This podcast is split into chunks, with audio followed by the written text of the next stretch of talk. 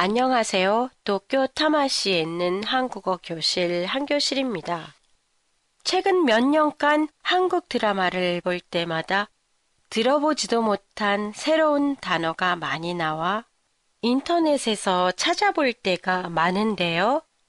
신조어가 한국어 어휘를 늘리는데 도움이 될 것 같아 오늘과 다음 회에서는 한국의 신조어의 특징에 대해 살펴볼까 합니다. 인터넷에서 요즘 많이 볼 수 있는 아도 마시고 뜨아도 마시고 싶어 예, 아, 뜨아, 나, 멘붕, 밀당 등 때로는 한국어가 모국어인 제가 들어도 금방 이해가 되지 않는 새로운 신조어가 매일 등장하는 것 같아요. 신조어는 유행 기간이 짧아 만들어졌다가도 금방 사라지는 특징이 있기 때문에 사전에 등록되지 않는 단어도 많지요. 일본도 한국처럼 신조어가 많이 나오는데요. 한국과 일본의 신조어 만드는 방법은 좀 다른 것 같아요. 위에서 말한 아는 아이스 아메리카노 커피이고 뜨아는 뜨거운 아메리카노를 말해요.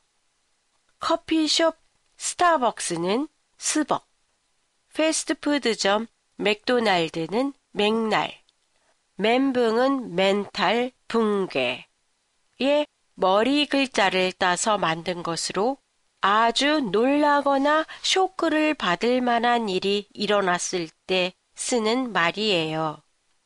이처럼 한국의 신조어는 각 단어의 머리 글자를 따서 만들어요. 마치 영어의 as soon as possible, ASAP처럼요. 하지만 일본어에서는 앞에 글자 몇 개를 가지고 만드는 게 많아요. 스타벅스를 스타바, 맥도날드를 마크나 마크도. 한국에서는 머리 글자에서 온 약자를 사용해 신조어를 만들지만 일본에서는 앞 글자 몇 개로 신조어를 만들지요. 이렇게 나라에 따라서 신조어 만드는 방법이 다르다는 사실도 흥미롭네요. 한 교실의 팟캐스트에 대한 시청자 여러분들의 감상이나 의견을 보내주시면 고맙겠습니다. 안녕히 계세요.